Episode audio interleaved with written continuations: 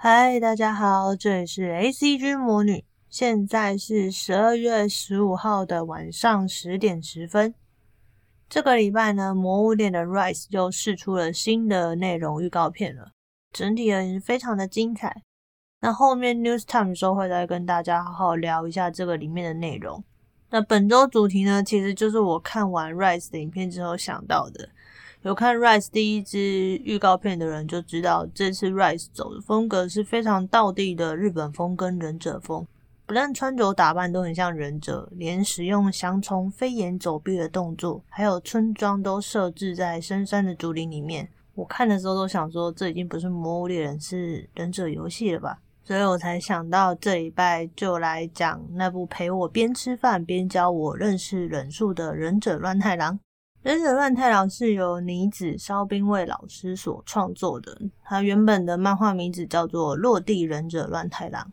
从一九八六年开始连载，一直到二零一九年，也就是去年的一月的时候，因为烧兵卫老师他脑梗塞之后，身体状况就一直不太好，所以出版社那边就跟老师讨论完之后决定。在去年二零一九年的十一月初，《忍者乱太郎》最后一集来结束这一部连载了三十三年的长青漫画。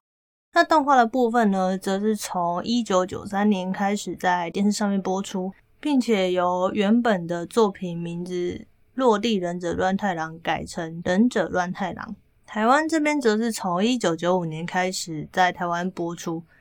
到现在还有电视台在播。我记得我自己小时候是看华视的版本，然后后来我整理资料的时候才知道，说原来《忍者乱太郎》一直到现在都还有在播，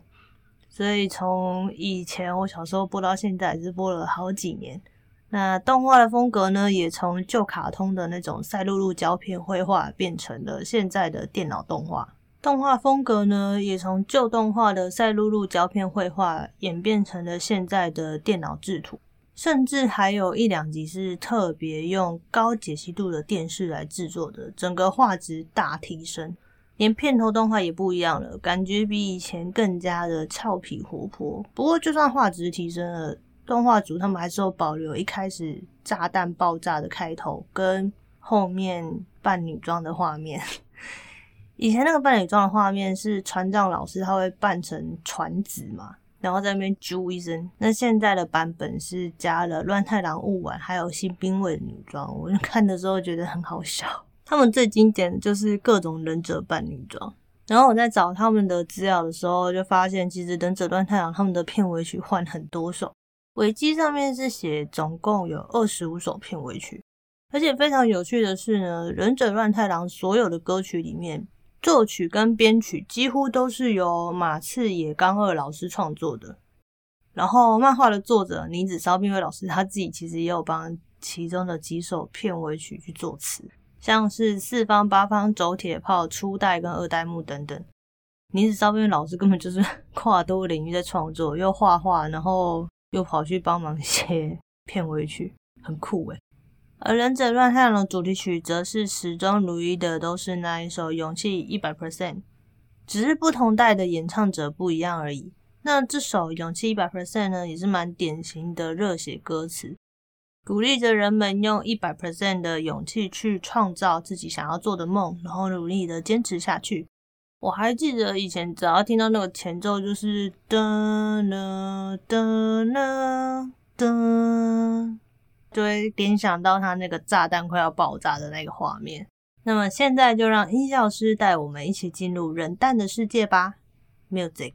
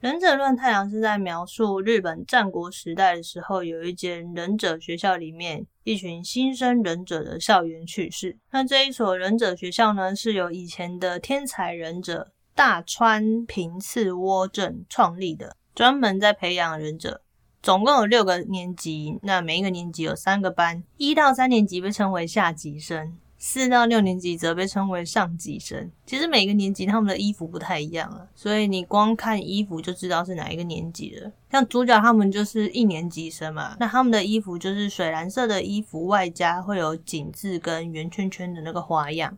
二年级的就是纯粹素色的水蓝色衣服这样子。然后在这一间忍者学校里面啊，男女生是分开上课的，所以卡通剧情里面很常会看到男生跟女生各为一派在那边打来打去。那这一部卡通主要的角色就是乱太郎、雾丸跟新兵卫。乱太郎就是那个戴眼镜，然后个性超级老好人的角色，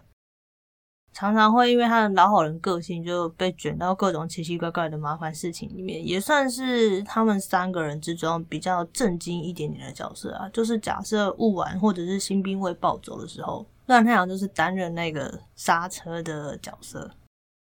那雾丸呢，就是那个很爱钱的忍者。听说如果你找不到雾丸的话，你就是在地上丢一个铜板，他就会立刻听到钱的声音，马上出现。但他爱钱也是有原因的啊，因为他的身世比较可怜。小时候的时候，就因为战争的关系，所以失去家人，就只剩下他一个人，所以他需要四处的打工，努力的养活自己，还要赚学费这样子，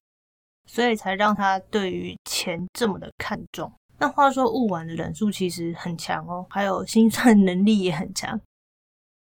我自己觉得他是一个很小就很独立的角色，有些人是没有很喜欢他啦，觉得他太市侩之类的。但我自己反而是蛮欣赏他的，觉得他很独立实际。而新兵卫呢，就是一个非常典型讨喜的角色，外貌看起来就是肉肉圆圆的，很喜欢吃跟睡。他其实是富商的小孩，纯粹只是因为新兵卫他爸觉得新兵卫的身体需要被锻炼，所以才把他送去 当忍者。然后我对于新兵卫印象最深刻的，大概就是他常常会挂着一条鼻涕晃来晃去，鼻涕还可以拿来当武器。还有他的头发也很帅，也可以拿来当武器，因为他头发非常非常的硬，所以有几集剧情里面。乱太郎他们其他人有时候会拿水把他的头发梳得尖尖的，然后把他抓去当母亲，那看起来超级好笑。然后这三位主角呢，他们都是一年丙班的学生嘛，那他们的班导师就是土井半助跟山田川藏。那说到这两位老师呢，其实我自己都蛮喜欢他们的。像土井半助啊，是我小时候看很多卡通很喜欢的一个老师角色之一。因为他长得很帅，然后又会做很多家事，对于一年丙班的学生，其实是一个又爱又恨的态度啦。就是因为班上的学生很会闹事嘛，所以就会觉得很头痛。可是他又对他班上的学生非常非常的好，只要有人说他班上学生坏话，他就会暴怒。然后他有一项特技，就是他拿粉笔或板擦丢学生都超级准的。我不知道为什么，就是日本的漫画或卡通里面啊，都很喜欢画老师会拿粉笔或板擦去丢学生，这是日本神奇的传统还是怎样？因为在台湾好像比较少会遇到老师拿粉笔或板擦丢学生，如果真的丢的话，应该会被家长投诉吧。那山田船藏呢，则是一年丙班的实际老师，就是专门教学生实际执行忍术的老师，有点类似实习的概念。那山田船藏他的外貌长得超有特色，就是他有一个浓眉，再加上下巴会一撮小小的胡子，然后重点是船藏他超喜欢扮女装，他在这一部卡通里面出现女装的次数。可能差不多每一集都有一次吧，我每次看都觉得很好笑。然后他扮成女装的时候，都会自称自己是传子。小时候我都会想说，到底为什么他扮了女装之后，其他人就会立刻认不出来？因为像我们看电视就觉得就没有什么改变啊，一看就知道是男生了。到底为什么认不出来？超瞎。那忍者学院里面除了这两位老师很常出现之外，其实像学院的学院长。然后忍术一流的校狗，还有敌对学校的那个校长也很常出现。校狗西姆它的声音超特殊的，就是它不会汪汪叫，它都只会发出咻咻咻咻的声音。小时候看到那只狗，都想说，怎么跟我平常认知中的狗狗有点不太一样？那它在学校里面呢，它的职责是帮忙学校打上下课的钟，而且更猛的是，他是用自己的头去撞钟哦。那另外一个我自己觉得很有喜感的角色，就是敌对学校独竹学院的那个校长八方斋。我不知道大家还记不记得他的外征特色呢？就是他头超级大一个，那他只要一笑，头一往后仰，就因为头太重的关系，整个倒在地上爬不起来，就需要一直叫人家去扶他。就每次看到他出现的时候，我都会笑很久，就想说，最好世界上有人头可以这么大，笑到都可以头掉到地上去。那在《忍者乱太郎》这一部卡通里面，其实影响我最多的。反而是一个比较默默无名的角色，就是饭堂的那个欧巴桑，因为他常常会对学生他们喊说不准把饭菜剩下来之类的。那因为我小时候是一个吃饭很慢，然后又吃不多的人，后来就因为看这卡通的关系，在欧巴桑的潜移默化之下就被影响了，导致我后来就变成吃饭的时候都会记得要把饭菜吃干净。不知道为什么都会想说，好像不是干净那个饭堂的欧巴桑就会拿着饭匙冲出来要打你一样。那忍者乱太郎呢？其实他算是带领我认识忍术跟忍者世界的第一部作品。我小时候看忍者乱太郎的时候，才知道苦无啊、手里剑这些忍术的专有名词跟物件。而且忍者乱太郎的忍术内容跟相关的名称，其实作者都是有考究过才画进去的。所以，对于当时我们这些对忍术很好奇的小孩子而言呢，《忍者乱太郎》是一个很好看又很好入门的一个卡通。真实世界中的忍者啊，毕竟他是在历史上面真正存在过的一个职业，所以他的招式其实很朴实无华，像是什么烟雾弹啊、火药枪啊、变装等等，是真的可以做得到、可以执行的，不是像那个。我们国高中看的那个火影忍者一样，就是有很多很炫炮的招式，或者是很像超能力的一些忍术等等。然后一开始忍者是有一点类似间谍或者是情报人员的角色，常常是为了自家的主公去执行情报收集啊、暗杀啊，或者是扰乱敌方阵营等等的这些任务。然后这个职业呢，大概是从镰仓时代开始出现的。在日本战国时代以及江户时代是这个职业最为盛行的年代，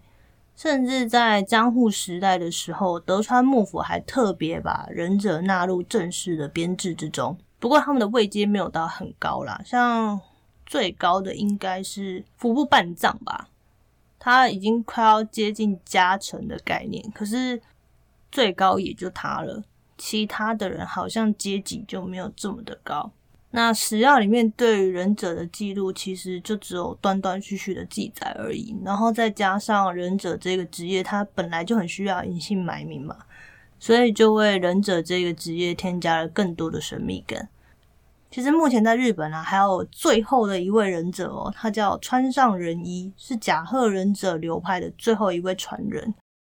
大家有兴趣的话，可以去 YouTube 上面打他的名字，就有不少他的访问影片的。有兴趣的可以去找来看看，我觉得还蛮好看的。那本周的主题就先讲到这边，接着进入本周的 ACG News Time。首先是本集一开始开头有讲的《魔物猎人 Rise》在本周释出的新的宣传片。那在本次的宣传片里面呢，有展示了这一代会出现的魔物跟一个很特别的名称叫百龙夜行。呃，其实我一开始看这个影片的时候，看到它出现。一个新的魔物叫人鱼龙的时候，我就有猜到说，该不会这次要用日本的妖怪来当做魔物系列的吧？就果不其然，到后面的时候，百龙夜行字一出来，我想说，嗯，果然是用日本妖怪的百鬼夜行来当参考的，而且还特别宣布说，在二零二一年的一月会推出限期体验版本，那就让我们拭目以待，魔物猎人 Rise 吧。接着是这礼拜最开心的第二个消息，就是《工作细胞》第二季的动画要在二零二一年的一月九号开始播出了。喜欢红血球、白血球还有血小板的朋友们，要记得去准时收看哦。还没有看过《工作细胞》的，也可以先去找第一季的动画来看。《工作细胞》呢，这一部动画是在讲述人体内各种细胞如何运作的卡通作品。它是一个以浅显易懂的方式来介绍人体生物知识的卡通。我觉得它非常的轻松有趣，还蛮适合大人小孩一起观赏，然后顺便上一下生物课的。最后就来聊聊最近的游戏近况吧。上个礼拜就是大家千等万等，延期又再延期，最后终于出的《Cyberpunk 2077》在十二月十号上市了。那因为我跟林孝之其实很早很早之前就预购了，所以上市的当天博客来就出货。然后下班的时候呢，音效师一回家就是先开机安装跟载那个更新档。可是因为我们住的这个地方网络就是真的很慢很烂，所以我们就载了一个晚上才载完，超久。到我们真正开始玩，已经是隔天十二月十一号下班之后的事情了。玩到目前为止呢，对于游戏的内容，音效师就是各种赞叹啦。他觉得。架构啊，还有游玩那些都还蛮不错的，就是。画质跟剪东西有一点问题，然后他玩的时候其实也有发生，就是其他家机玩家说的那个闪退的状况。那后来重新载更新档之后就有比较好了。然后昨天我看到他们的游戏公司就说，因为整体的游戏状况不佳，所以针对家机版的玩家们，就是好像说会提供退费的服务这样子。那他们游戏公司也有说会持续的更新跟修复 bug，我自己是觉得说就是先不用急着退啦，反正他们那个 bug 跟维修会慢慢的弄嘛。那我自己是没有那么急着要一次把它破完的人，所以我就想说那就慢慢等。我好像才玩到